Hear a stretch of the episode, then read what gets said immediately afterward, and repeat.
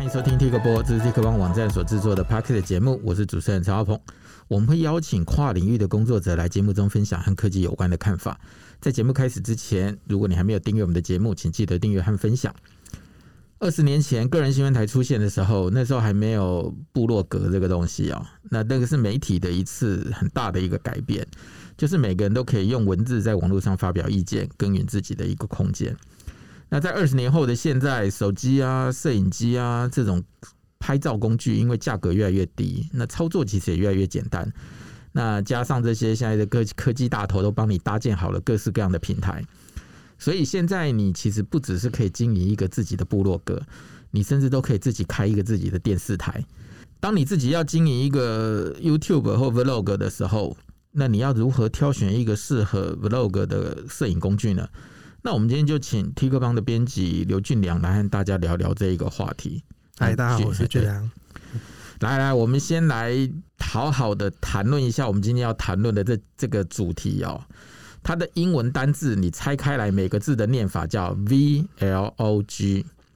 那你可以常常听到人家在外面念 Vlog，Vlog。那它正确的读法到底怎么念呢？其实应该算是念 Vlog 才对。对，就是它应该就是像 Blog 部落格，嗯，大家会念 blog，嗯，那不会念 blog 吧？没错。所以 Vlog 你也不应该念 Vlog。而是念 vlog，对，他应该把它看成一整个，就是一整个字来看。对，一个字。好，所以接下来我们在讲的 vlog 就是讲 v l o g 这四个字。对，没错。对对对，省得底下有人就来泡我们说连念都不会念，念错字。哎、欸，但我还是要想要解释一下。好，因为我想说，就是呃、欸，应该说亚洲的国家有蛮多人会念成 vlog 的。嗯，嗯嗯。那其实这个也不不难理解，因为其实 vlog 它在念的状况下，其实没有那么那么好念。那不，它这个这个音啊，本身是一个摩擦音。它在诶、欸，其实有时候念的时候啊，和收音的时候，其实并不是那么容易收得到这个音。那有时候你就是说 vlog vlog，然后讲快的话就会变成 log log log，就是可能不是那么的直觉这样子。但是你知道，我个人的习惯是哦，如果这个字它有一个正确的读法，嗯，我就很难去念它错字。我觉得这是编辑的的特性，你知道吗？就像、哦、就像台湾一直在讲 app。嗯，可是你去看外国人，没有一个人会跟你讲 A P P，每个人都会跟你讲 App, App。对，那没办法。那那，那像是北车，你怎么看待？我我没办法接受啊。我们 我们这种老头子就觉得你你需要为那个零点五秒，没错，省掉那几个字吗？就台北车站就好了。对啊，有些人说北车是在说加北车站嘛，主北车站嘛？不不，我一直搞不清楚我们为什么要把字一直在缩写啦，就是。嗯，就是真的有差那个零点几秒嘛？我不知道这是时代变成怎么样。所以后来我听我女儿跟我那个外甥女在聊天的时候，某个角度我其实有时候听不太懂他们在讲什么的。嗯，就是每次讲哎，惩罚惩罚，我一开始不知道什么叫惩罚，就原来叫成果发表会。是 需要需要这么简化吗？或者或者那天我听他们讲中继啊，中继是什么？中正纪念堂。这太夸张了啊！对对，没错没错。可是那就是他们聊天的聊天的内容，你知道？我在旁边都还要一直问这是什么？不是简称都叫中正庙吗？不不，就中间庙老师还是我们这一代的。嗯，他们他们他们，我听他们聊天就在聊中基，我我才忍不住问什么叫中基？这太奇怪。对对对，好的好的，再跳过，这跟今天主题没关系。但但是我还是要讲一下，就是说有一些人之所以会念 Vlog，是因为就是其实在之前啊，摄影圈。呃，有个呃专门的录影的格式叫做 log 档，嗯，就有点像是录影的 RAW 档这样子。那像是很多相机品牌啊，它都会推出它自己的 log 档，像是佳能叫做 C log，嗯嗯，那它它的写法是 C 一个 dash 然后一个 log，嗯嗯嗯，那索尼是 S log，那尼尼康是 N log，嗯嗯，那像 Panasonic 啊，它很刚好的，它的 log 档就叫做 V log，嗯嗯嗯，但它是 V 一个 dash 然后 log，对对对，所以就是。呃，有一些玩摄影的朋友，就是一开始一看到这个字啊，vlog，他的他就会很直觉的念成 vlog。嗯，那其实受因为之前受到这个 log 档的影响啊，那这其实也是可以理解。所以你你是要跟我们讲说，我们今天到底要怎么念它呢？我们还是要念成 vlog 才是比较正确。但有时候就是就是我还是会念错。好好，那没关系。那我们就跟今天有听到这一集节目的人讲说，如果你今天。看到 V L O G 这四个单字，那如果有人念 Vlog，会有人念 vlog，你都知道我们在讲什么就是。对，没错。如果万一不小心念成 vlog 的话，就麻烦后置剪辑大哥拜托了。对，或者是也不用剪啦，大家也不用来泡了，我们已经把前言讲在这里了，就是。对不对？如果你 A P P 都能够接受，那念 Vlog 你应该也能接受。没错。好，那我们就开始进入我们今天的主题。我们今天要讨论的主题其实是什么是 Vlog 的相机啦，或者什么样的相机可以称作 Vlog 相机？它有一个标准吗？其实 Vlog 相机应该算是最近这一两年来比较兴起的名词啊。它这个东西其实本身没有很严谨的定义啊。那它比较广泛的称呼就是。诶、欸，譬如说你适合在适合上传到 YouTube，适合上传到哔哩哔哩，然后它用来拍摄的这一个相机的统称，那它通常会具备一些特色，像是它比较容易使用啊，然后相对比较平价，入门的门槛比较低啊，然后很适合拿来拍摄一些影片啊，最主要是它的录影功能也足够实用啊。对，因为听起来现在就是说我只要能够去拍摄一段影片，嗯，然后把它上传到这些平台。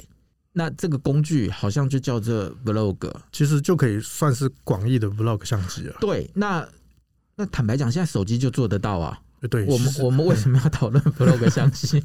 但是 Vlog 相机它比较专指于相机本身。那如果说是手机的话，我们通常就直接叫它手机，不会叫它 Vlog 手机。嗯嗯，因为手机，呃，有点像我们不会说它是一只电话手机，或者是照，可能还是会说照相手机啊。但手机本身就统括这些功能。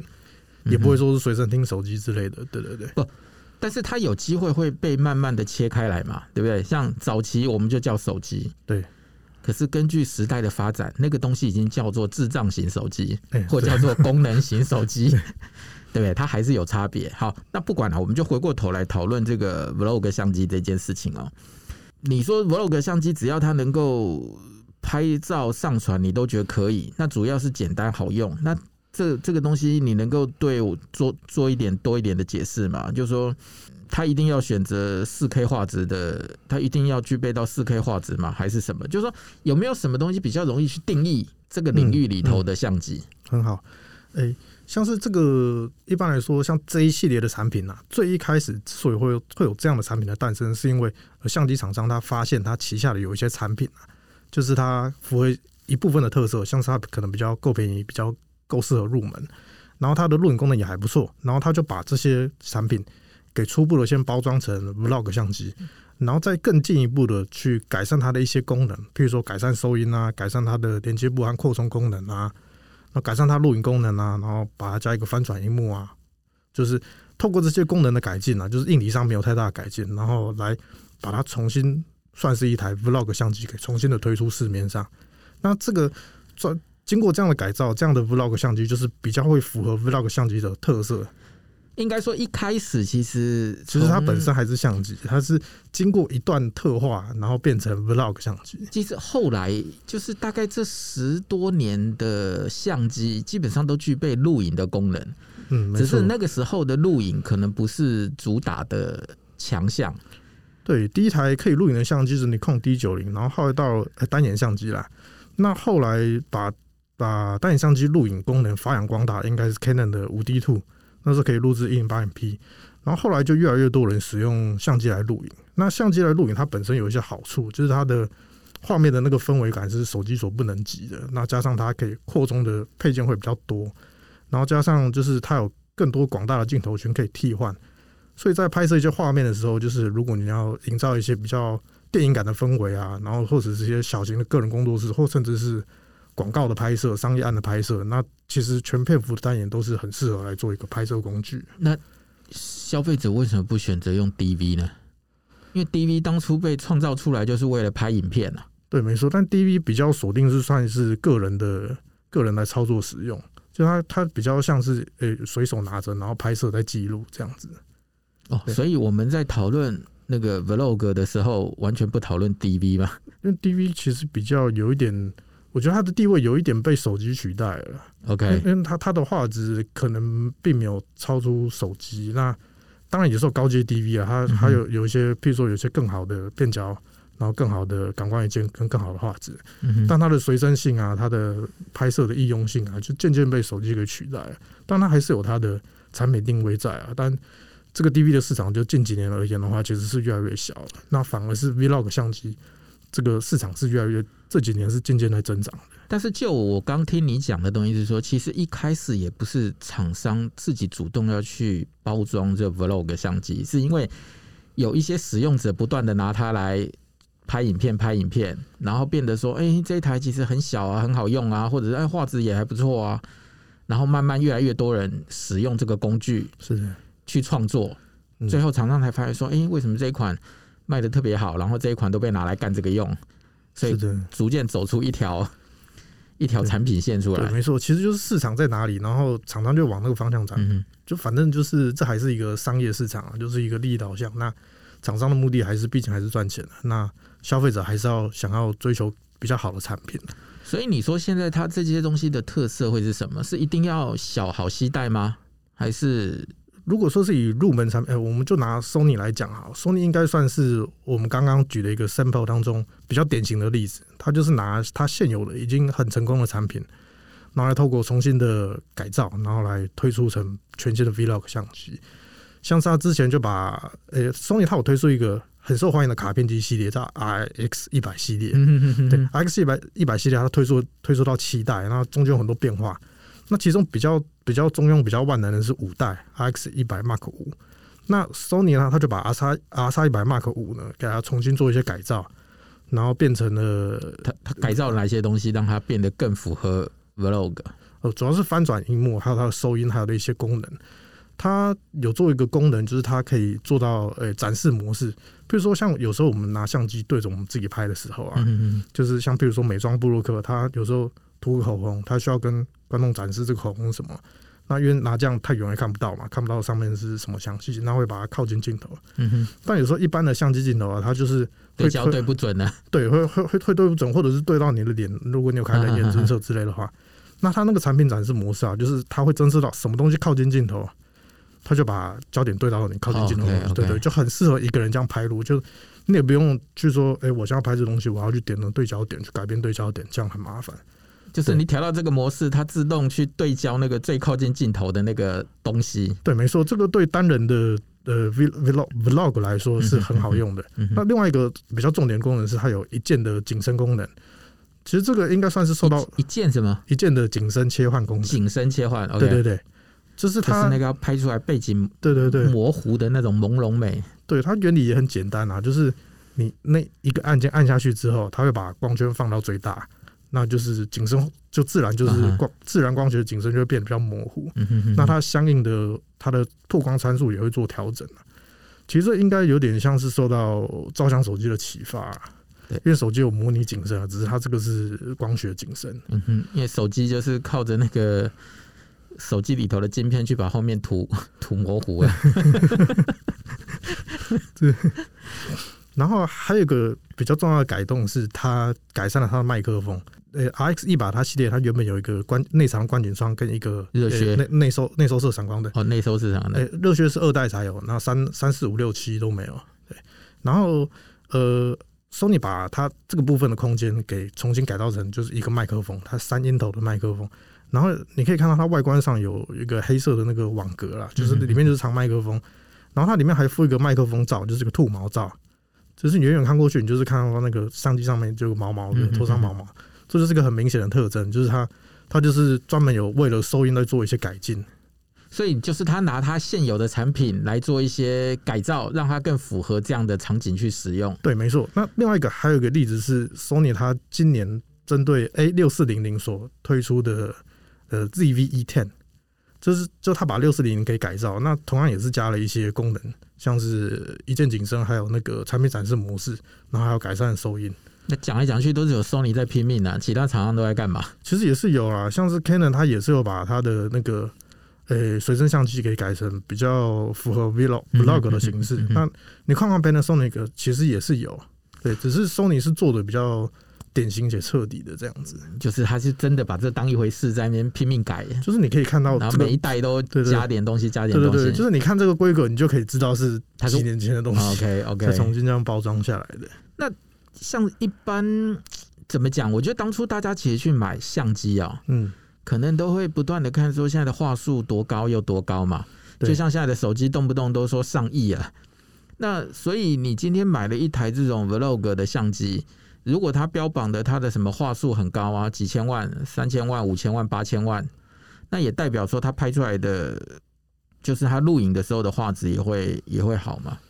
哦，这个其实完全是两回事。嗯，相机的拍照跟录影，我们应该独立分开来看。因为相机的它的拍照功能好，不代表它的录影功能好。那反过来也可以说，相机录影功能好，也不代表它的拍照功能好。OK，所以这是两回事。对，就举举个例来说，就是呃，目前全面幅画素最高的六千一百万画素的 Sony A7R 四它有六千万画素，那那但是它的录影却没有比一千两百万画素的 A7S 三要来的好。嗯，那 A7S 三它虽然只有一千两百万画素，但它录影功能是比六千一百万画素的 A7R 四。要好的，为什么差别怎么会是这个？为什么会有这个这样的差别？对，这都要讲到录影的一些原理。像譬如说，我们一般常见的四 K UHD，也就是三八四零乘二一六零，三八四零乘二一六零其实才八百多万画素而已，然后是八百二十几或八百三十几万画素。那其实一般的相机感光元件啊。它所能够拍摄出来的画素都是远高于这个八百多万画素的。嗯，像我们前前面提到的 A C R 四的话，它就有六千万画素。那整个感光元件的面积啊，它是总共可以提供这么多，比如说两千两千万、三千万、四千万、五千万、六千万这么多的画素，那它怎么去转换输出成八百多万画素的一个画面？这就是相机要做的事情。嗯哼，那这个可以概称为一个名词，叫做取样。就是譬如说，呃，如果说我现在相相机的画素点啊有这么多，那我用什么方式来变成比较少的像素点？呃，比较好的方式啊，是透过所谓的超取样或者是超采样，就是说它截取整个感光元件的画面的像素点，然后经过相机的重新计算，然后再输出成比较少的像素点。这就是它它在拍摄的时候是整个感光元件都在读取的。所以你要讲的东西是说。其实就硬体的规格来说，它其实可以拍到更高画质或更高解析度的影像。但是当你的软体如果写的不够好，你再把它缩小的时候，你会不知道我要怎么讲。嗯，应该说是跟感光元件架构比较有关。感光元件的架构。然后我我现在要讲另外比较比较简简单的做法，就是比较简单做法是隔行采样。隔行采样就是说，譬如说感光元件的像素排列是一行一行一行一行这样嘛。那我说我只取偶数排或奇数排，或只取第一排、第三排、第五排，我这样我像素就变成一半嘛。对，那我就不需要读取整个感光元件的像素，这个叫隔行采样。不是，那他为什么不干脆直接把整个广光元件采过的东西，把它变成影像就好了啊？那这样会耗用处理能力，这就是所谓的超采样，就是它读取整个感光元件的画素的话。再把它处理成八百万画素四 K 画质的话，它要耗用比较多的处理能力，所以基本上是做得到的，只是说你可能要耗掉你的运算能力，耗掉你的储存空间，跟耗掉时间嘛。嘿，比较早期的相机，它其实是没办法做到，所以它会有一些画质上的取舍，嗯哼，或者是甚至裁切。那第三种方式是裁切，就是说，假设我有我有个感感光元件，它有这么多画素。但我只取中间的我所需要的画素，嗯哼，所以你会看到你按录影模式按下去啊，那个画面会缩缩缩放，对，没错，这个就是裁切，就就是因为它感光元件没办法处理这么大量的画素的关系，所以我们一般常见的就是超取样跟隔行采样，或者说跳采，那跟裁切，这是目前主要的三种的感光元件在应对录影的方式。那总之，你的意思是说，你现在看到的这一台 Vlog 相机。不管它标榜的是它是多少画素，画素都跟它的录影品质无关，反之亦然。呃，几乎呃几乎可以这么说。OK，对，那那那那我要怎么挑嘞？就是他明明写的很厉害呀，他有好几千万的画素，可是如果我怎么知道他录影品质好不好？这个我觉得是现在相机界很需要改善的一个部分，就是它并不一定会完全告诉你它是用什么样的采样方式，嗯嗯嗯但它现在渐渐有改善了，像譬如说。呃，像最近出的 A 七四来讲好了，它会说明说它的四 K 三十 P 是源自于七 K 超采样，嗯嗯嗯，就就它是用到整个完完整的感光元件宽度，然后经过计算之后，就是然后来输出一个很好的四 K 三十 P 画质，然后它的四 K 六十 P 是源自于四点八 K 的超采样，嗯哼哼，就是它会告诉你说它是怎么做出来的，对对对对对。那有些厂商他不一定会跟你这样讲，就是你可能会觉得说，哎、欸，其实我切了四 K 下去。然后或者说我从四 K 三十 P 变成四 K 六十 P，哎，怎么四 K 六十 P 画质突然变差了？那，那怎么样是比较好的？通常以你以你刚才讲的那几个采样的方式，那我们要怎么挑选会比较好？通常超采样或者说超取样会是画质最好的。OK，但是但是这需要呃良好的硬体处理能力，就是说如果有些相机它的运算能力如果不到的话，它会伴随着果冻效应。嗯哼，果冻效应就是说就是就是因为感光元它是需要一行一行这样扫描下来的。那如果你的处理速度不够的话，扫描第一行、扫描最后一行会存在时间差。嗯哼哼哼。所以我在录比较快速移动的东西的时候啊，像比如说你在火车上拍，你会发现窗外那个杆子还是弯曲的，会变成斜的这样。OK，这个就是果冻效应。好，所以，以你刚刚讲的，现在又不是每一家厂商都有标，那这个只能自己找资料或看大家的评价了。对啊，但现在大家渐渐会有这，因为因为这个。慢慢会获得比较多人的重视，所以厂商会逐渐会就是因为你你如果在乎消费者的反应，你就得要对这地方你就得弄清楚了，不然人家就会消费者就会不爽。那照你刚的说法是说，那现在的这些相机其实基本上都可以达到四 K 的画质啊。嗯，对，没错。所以也不用为四 K 什么特别挑选什么，因为基本上都有。其实我会觉得，以目前的像 Vlog 相机来讲，四 K 的画质应该已经算是基本需求了。呃，当然你可以说很多受欢迎的 YouTuber 他们不一定会往高画质方面迈进，有些都走 Full HD 一零八零 P 而已。嗯嗯嗯。那但是其实四 K 它的画质比一零八零 P 好，这个是不争的事实，因为它解析度是四倍啊。而且而且 YouTube 提供啊。对对对对对，没错。有 YouTube 资源四 K 啊。而而且而且其实即使你只你的荧幕。只有一零八零 P 啊，但是你录制四 K 再输出成一零八零 P，它也会比你只录一零八 P 要好很多。对对，但是录制四 K 它还是有一些问题存在啊，像是你的你的硬体，你它比较比较占用你的储存空间，然后比较吃你的剪辑硬体，比较吃你的剪辑能力，那它的输出跟上传都需要花费更多的时间成本。所以我会觉得说，嗯，虽然说器材有提供到四 K，但你不一定。还是要看自己的能力去衡量，说你要不要上四 K。嗯哼，对，当然可以上四 K 是最好啊，但是你还是要看你付出的那些时间成本，值不值得你付出，值不值得你来换这些高画质的代价。对，因为你要处理这些高画质，就代表你的储存设备、你的运算设备、你剪接要用的电脑，跟你要上传的时间，这些东西都会都会成倍的成长。对对对，那就是变得回过头来，就是说在你在经营的东西到底是什么？嗯、如果今天有人要。是以那种影像画面为主的，那他当然可能就要尽可能讲求那个画面的漂亮啊、美丽啊。没错。可是有些人如果他今天讲的其实是主要是资讯型的，他又不是一定要，那那可能就是你自己要去稍微去做点取舍。对啊，其实总归来说还是市场在哪里，画质就在哪里啊。你的受众需不需要这么高的画质？你或者说更进一步来说，你的案主、你的甲方需不需要这么高的画质？那这个会不会对你的议价能力有帮助？那这都会是你需要注意的部分。那除了画面之外啊，这些器材在声音的表现上也都有讲究吗？除了你刚谈到你的说说你可能会为了那个收音特别做了一些设计，那现在这些 Vlog 的相机在收音的部分，他们都有一些什么样的考量？其实目前一般来讲，如果你要录 Vlog 的话，最好还是建议在外接麦克风会比较好。当然，有一些产品它是有针对 Vlog 用途做一些。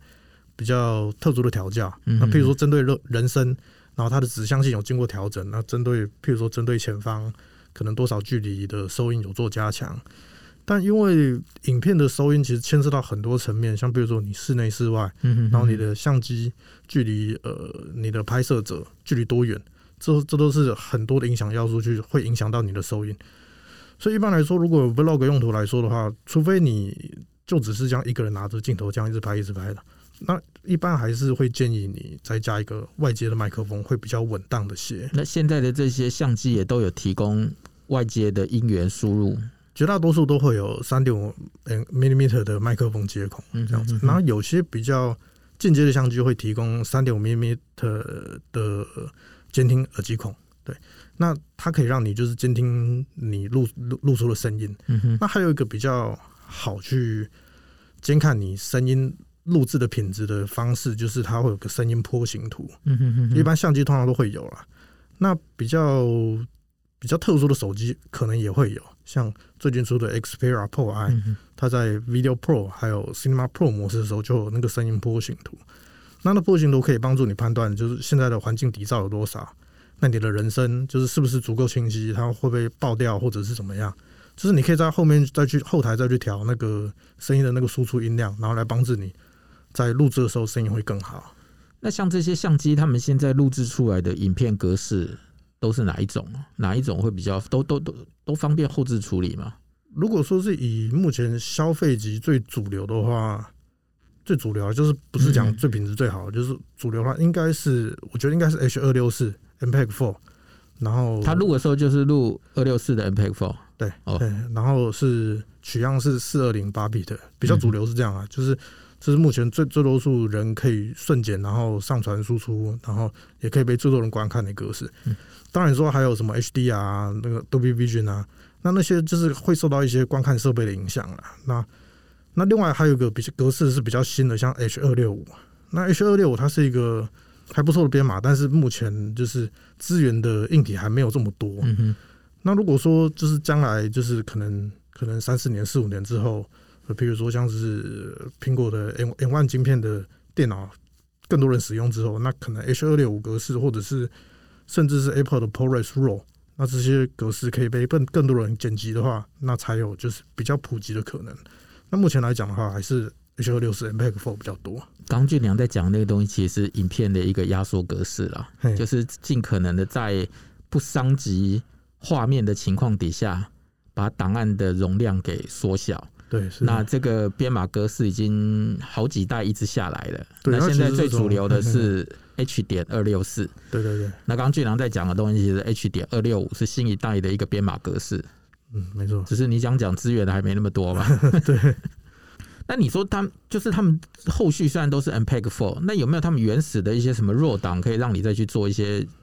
如果你真的很有力气又很厉害，可以做一些其他的调整或加工。有的，像诶、欸，像每一家品牌它的 RAW 档都不太一样，它需要它用他们专属的软体做做解析。那 RAW 档它有个很大的特色，就是它有它基本上就可以看作是影片档的 RAW 档。那照片的 RAW 档大概大家都知道，就是有很大的调整弹性。它的动态范围可以比 JPEG 还要大，因为 JPEG 它只有八 bit。但 RAW 档可以到十二 bit 或十四 bit，甚至十四 bit 这样子。那像录影的 RAW 档的话，它就是它就是可以提供你更大的动态范围，然后更大的调色空间。然后你再去拉一些颜色的时候，它的比较不会出现断接的一个状况。像如果你用原始的影片去去拉的话，就是很容易就是色彩在拉的时候会产生一些断层。那这个这个在观看上面的体验是不太好的。那像 RAW 档，它除了有这么大的调整空间之外，它还有可能会拯拯救你一些原本看起来很像废片的一些素材。那你可以透过一些后置，把它原本的素材给救回来。但是 RAW 档的问题也跟图片的图片 RAW 档一样，对，档片档案变很大，对，那就变成说。你的记忆卡，你的什么东西都要升级。我们刚刚讲的 RAW 档是 RAW 这三个字啊，对它基本上就是记录一个影像的最原始的各种资料，那你就可以方便去对它做更多细部的调整，可能是明亮啊，可能是就是各式各样的细部的细部的参数，大概是这个意思。那也因为说你要记录这么多的资料，所以那个档案会变得更大，比你录下来的 MPEG Four 要大太多了。对，是的。那通常大就意味着刚才讲那东西又重来了，就是储存空间要变大，那个运算效能要变更好，然后诸如此类的。对，像影片的流量也是大家在挑选器材的时候可以注意的一个问题，因为流量就象征着它的档案会有多大。嗯哼，像是呃，如果说一般的四 K 基本的档案的话，诶、欸，大致上都是一百 megabits per second 起跳。那如果说你是录制 RAW 档的话，是有可能到二十倍之多，是可能档案大小可能会是你原本的二十倍，或甚至是三十倍或者是四十倍，所以就大家就还是要看这个规格之外的东西来挑选自己要的器材。基本上就看你要拍的东西有多重要了。没错，如果真的很重要，你当然最好就是拍 RAW 档，那拍砸了还可以回去慢慢修。嗯，那如果不是那么必要性，你就不需要花二十倍的储存空间，可能二十倍的处理的时间。那你的硬体效能可能也得要变得更好。那除了我们刚讨论的这些 vlog 相机，对不对？现在还有一些好像有一些那种专门用来拍 vlog 的东西，很很小，可以别在衣服上，或者像是用磁铁吸在什么地方，然后你你走的时候，它就跟着你这样到处去拍。那这样子的东西，它的画质表现如何啊？一般来说，这种相机应该可以算是 GoPro 为始祖啊。那近年有一些相机，它譬如说像是 DJI 的 Action Two，嗯哼。呃，还有那个 Insta Go 的，呃，Insta 三六零的 Go Two，嗯哼哼，它都是往更小型方向去发展。像是 Go Two，它可以直接别在你的衣领上面；那 DJI Action Two 的话，则是它可以用过磁吸的方式，可以粘在你的衣服上，或者是粘在帽子上这样子。甚至甚至有些人啊，他做了一个特殊的眼镜，然后把那个 Action Two 给放在中间，夹在眼镜上。对，因为它是一个正方形的，很小的，然后比它比 GoPro 还要小，所以它不会挡到你的视野这样子。对，那这些画这些相机呢，其实有些画质还算还不错。那有些它的画质是比手机还要再差一点，像譬如说，呃，Insta 三六零 Go Two，它的画质是比较差一点。但但因为它比较小嘛，然后它的感光元件、它的镜头就是这么小，就是这先天的物理限制是这样。但其实我会觉得说，一般我们在使用这些器材啊，画质可能会是其次。这些器材它最主要的用处还是在于说，它可以补足你一些。平常用相机没有办法拍到的地方，像是比如说我现在双手要拿东西，或者说我现在在做什么事情，做一些极限运动，那像别在胸口的或者是别在头顶的这个相机啊，它可以帮助我们拍一些意想不到的镜位。对啊，这些像这些东西是高画质的相机没办法拍到的。所以当你在做这些事情的时候，其实。考量点其实就已经不是画质了啦，对，而是能不能够拍到。对，就像早年有人就把一个 GoPro 用一个热气球，然后就让它一直往上升，对对对，就升到那个外太空爆炸以后掉下来，然后他们就觉得这个是不是你不是你用正常的方式可以拍到的画面？对，或者也有人早年把那个 GoPro 绑在那个狗的那个那个脖子的那个铃铃铛那个地那个位置，嗯，然后就放它出去，看它 看到了什么样的世界。那那个就不是你用正规的什么哪一台相机可以拍得到的画面，那这是这种这种相机的价值。对，没错。那只是说它现在变得更小了，或者更怎么样，更更容易更容易帮助你去获取一些特殊的素材。对，因为它很小，就像那个谁，那个怪胎的那个导演，嗯，怪胎那部片整片都是用 iPhone 拍的，嗯，我记得好像是 iPhone XR 的样子，整片都用 iPhone 拍。嗯嗯那因为他整片都用 iPhone 拍，所以就可以拍到一些以前摄影机拍不到的角度。譬如说，他把一只 iPhone 放在那个洗衣机的那个洗衣桶里头，然后镜头往上拍。嗯，或者他把那个 iPhone 放在那个驾驶那个汽车驾驶的仪表板，然后拍那个驾驶的那个样子。那这些就是以前可能比较不容易做到的敬畏啊。嗯，对，没错，对对对。像有时候我们在拍片啊，我们有时候追求的不一定完全是。全部整段画面都要均一的画质，我们有时候会希望有一些创意的敬畏。比如说，我现在拍我出门去骑电动车好了，那我换电池，那我可能我就可以安排一个镜头，就是我把电池先拿出来，我把的镜头放在那个电池插槽里面，然后再把电池塞进去，假装做一个换电池那个镜位。对对对，就是镜位的多变，它带给观众的刺激会远高于就是你以前也不是不能拍啦，以前就是把那个车子。切两半，哎，对对对，没错没错。车子切开以后，那个像那个摄影机放在那个切开的下面，然后，但只是说现在你不用这么麻烦，你有更更轻小、更轻轻巧的工具可以去使用。对，没错。像以前，如果以电影剧组来讲的话，以前就是，譬如说我要拍一个房间的东西，都要去搭摄影棚，然后整个墙都是就是后面的全部都空的，这一整个剧组在后面这样子，然后灯光什么什么的。那现在就是相机比较小啊，有时候那个。拿相机那个人只要一个人就够了，那可能还不需要追焦手，可能还不需要那些。对对对。而且你知道吗？我一直觉得网络时代以后啊，也把大家教的越来越随便。嗯，我说其实没那么讲究。你看以前的媒体工作者，你敢讲个错字，写个错字，那你赶快被骂到死吧。真的。那现在反正那个读者好像也习惯了，到处都是错字，有错就改就好了。对啊。所以那个画质好像也觉得嗯。好像有画面比比较重要，那画质好坏可能是另外一回事啊。我觉得这可能一一部分算是台湾有线电视业者的锅诶，就是台湾一直一直没办法真走向真正的四 K 高画质。但是日本跟韩国都已经有，不不不，我觉得我觉得这这再讨论下去，其实实在是太复杂了。那个纯跟政治有关。哎、啊欸，每一户的收视户一个月缴几百块，你把这一区框好以后，那是多大的钱呐、啊？所以我觉得那个是那个是我们政治整个有线电视法的问题啊。对。但是我一直认为这个问题，其实再过个十年，也许它问题也不存在。像我现在遇到越来越多的年轻人，家里根本不接第四台啊，对，他们可能会去购买 Netflix，购我家就是啊，对，没错没错，所以再过个几年，可能这件事情也不存在。我遇到的一些朋友是现在家里还有在用第四台，纯粹是因为老人家只会用遥控器，对，你让他去操作那些什么什么 Netflix 啊，什么什么 Catch Play 啊、嗯、Disney Plus，那对他来说太困难了嘛。嗯，那哎，这个就是一个时代，一个时代啊。对啊，这是一个算应该给个讲历史工业 啊。你说应该可以算历史工业。对对，反正这个问题你说要讨论也可以讨论，嗯，但是坦白讲，再过十年这个问题其实不存在了，嗯。真的。那譬如说，我们刚在讨论的其实是 Vlog 相机，对不对？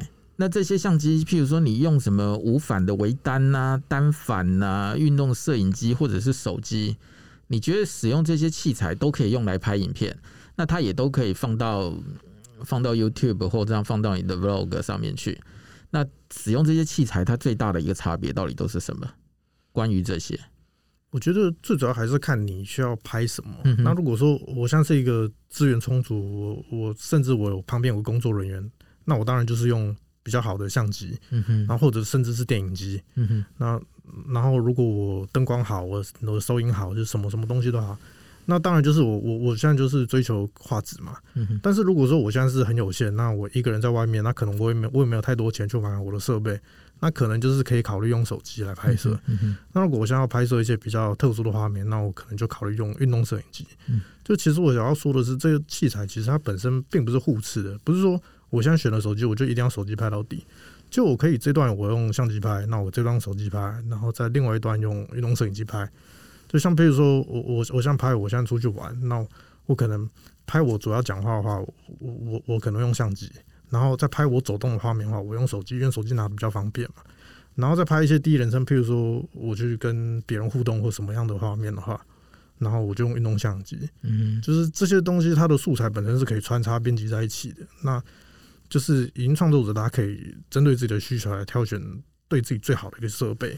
那这些设备也可以是复数的，那这些档案彼此也可以剪辑成一个很丰富的影片。其实你刚刚都一直少讲了一个无人机呢，哦，那个现在超流行的，真的。但现在无人就会牵涉到一些法规的问题。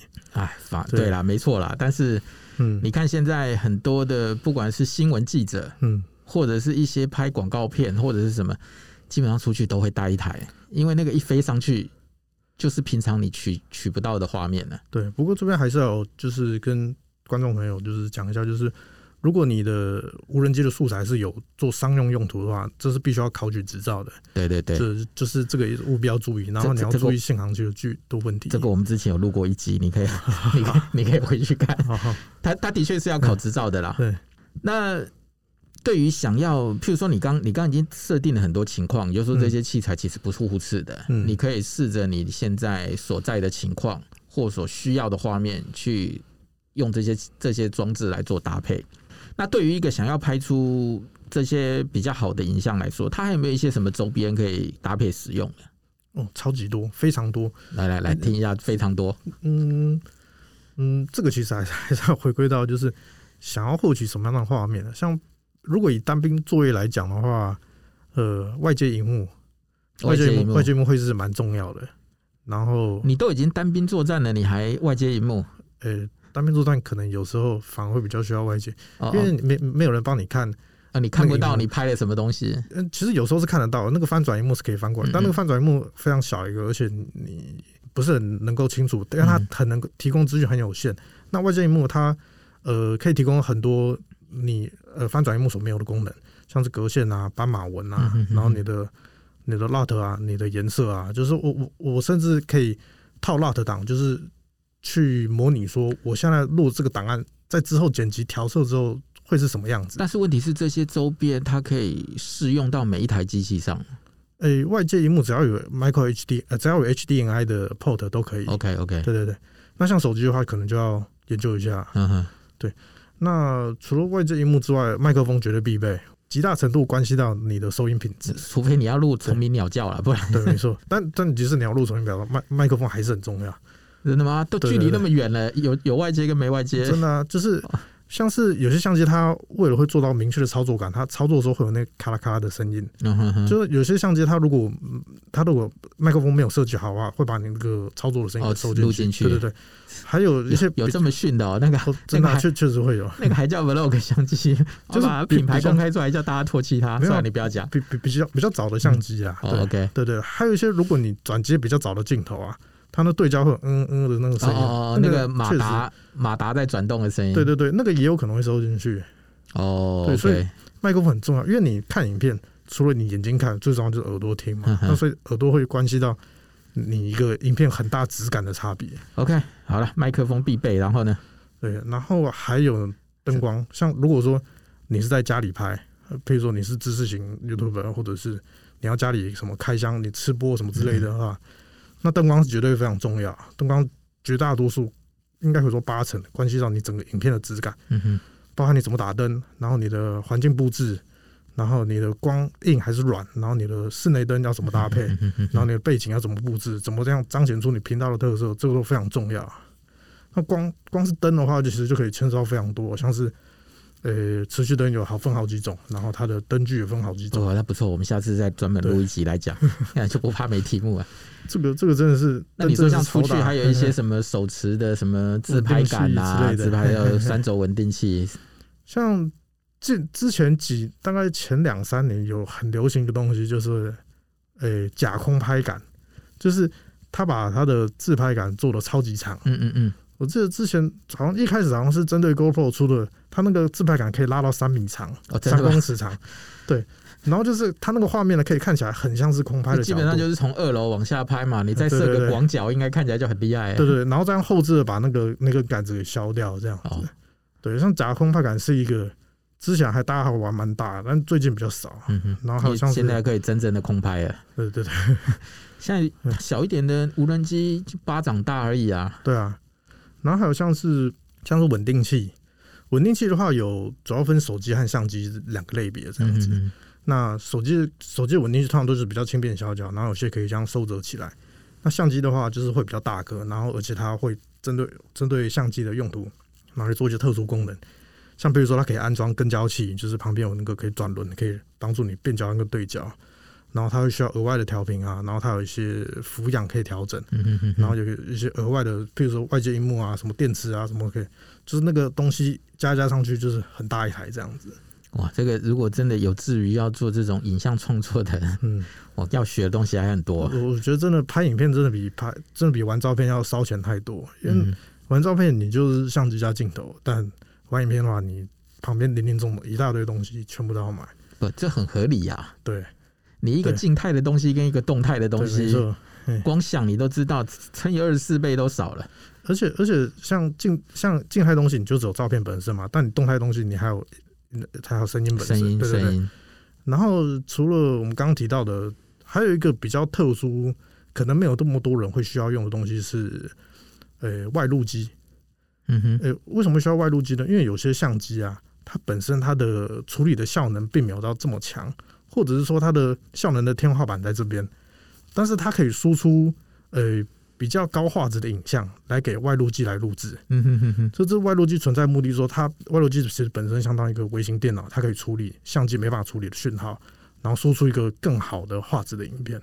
像譬如说外录机，它通常都是以荧幕的方式出现，像比如说 Atomos 的 Ninja Five 就忍者五，它的它是一个它是长得像是一个荧幕啦。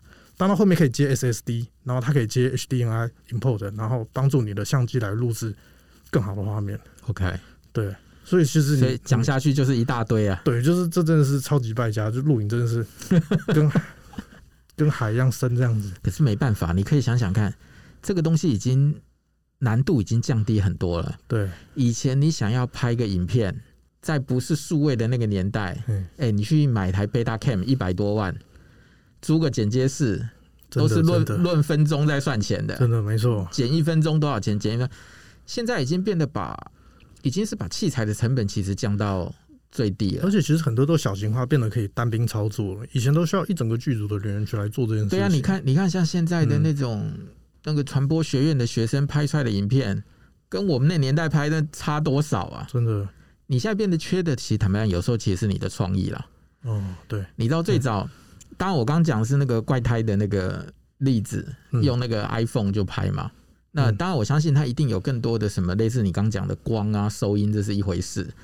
但是重点是，你看它主要的器材，那两台 iPhone 是变得最便宜的，真的就是摄影器材变得是最便宜的，因为它用两台 iPhone 就可以做了。确实是这样，就是到最后可能相机会变成相对人比较没那么重要的环节。对，那主要其实就是，嗯，我觉得就是当你有更方便可以使用的工具，那回过头来就只有。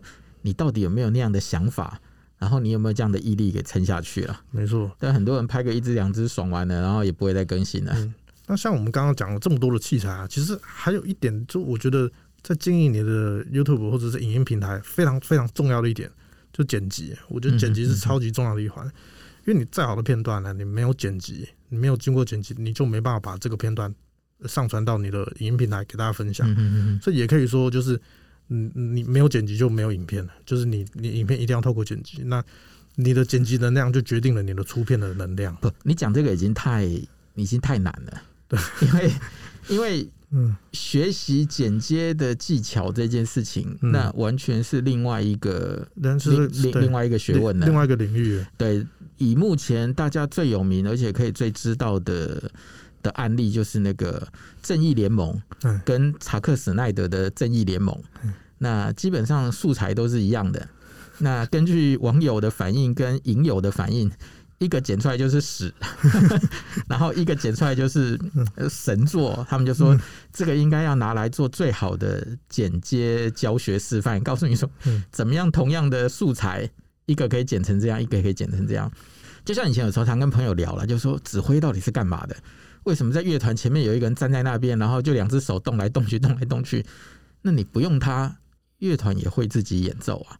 那那是一回事。指挥的功能不是两只手在那边挥来挥去啊。指挥指挥其实比较像是一个。比较像是导演的角色，没错。他在演奏的时候，告诉这里说：“啊，这里声音要稍微强一点，那个声部要稍微弱一点，这里要渐强渐弱。然后呢，这里应该要用什么样的速度演奏？那个是表示这个指挥自己的一个想法，透过乐团的成员来帮他完成。嗯、那剪接其实也是，他不是，不是那种把东西拼拼出来就好了。镜头跟镜头之间的衔接，其实就代表了某种意义。那这个。”算了，这个是很大的一个学问啊。对，但是我们还是要回归到我们今天的讲的主题，就是，诶、大家在关注这些硬体部分的相关的时候，还是别忘了要衡量自己的剪辑能力、剪辑能力，因为你的你的剪辑可以处理什么样的素材，你就必须要根据这样的素材来去挑选你的设备。就是你不要挑选一个可以录很好画质的东西，结果你的后置没办法负担。哦，天哪！我刚刚在讲这些东西，原来你讲的是电脑能不能处理？我我们完全在讲不一样的东西。对不起，俊良，你继续。没有我，你刚刚讲到那个交响交响乐团的指挥啊，我就想到我第一次明白那个指挥的功用是应该是看那个日剧《交响情人梦》啊。对对对，其实讲指挥它的功用比较像是剧一个剧组中。呃，身兼它比较像导演啊，总监、导演、对美术监制的的这个概念。因为导演就会说：“来，你这个你这时候哭哦，我不要这种哭，我要另外一种哭，然后哭到我满意，这就是我要的镜头嘛。”对。那指挥其实也是，你这里哎，速度放慢，这才是我要的感觉。哎，影片的，贝多芬的命运交响曲大家都知道，福特万格勒的版本跟卡纳版本差了一分多钟啊，真的。哎，差了一分钟还差了五分钟，我有点忘了。嗯，福特万格的版本超级慢，卡拉的版本还蛮快的。但同样都是这个曲子，同样都是写好的谱，对，那不同的那个指挥去指挥，就会指挥出不一样的感觉出来。对，那同样同同样都给你这些片段，嗯、你去把它剪辑出来，跟、嗯、对不起，怎么又回到这个议题？算了，跳过。我跟你朋友讲说，像有时候乐迷去。去有时候会特别去追几个演奏家，这样是因为他，哎、欸，这古典的曲子在经过他诠释下，就是就是它的味道，就是即便是一样的曲子，就透过不同的各种演绎手法，你不用讲啊，对啊对啊，流行歌手也是啊，对啊，同样一首歌原唱唱不红，嗯，结果到了那个翻唱歌唱节目，人家随便一唱就唱红了，那怎么办呢？对，那就是不一样嘛。同样的东西在不同的手上就不一样。但是因为俊良刚刚谈到的简介是说，你买的那个需要你录了一个很大的档案，但是你的电脑剪不动，那就白搭，就真的是白搭，你就真的是白录啊，就是。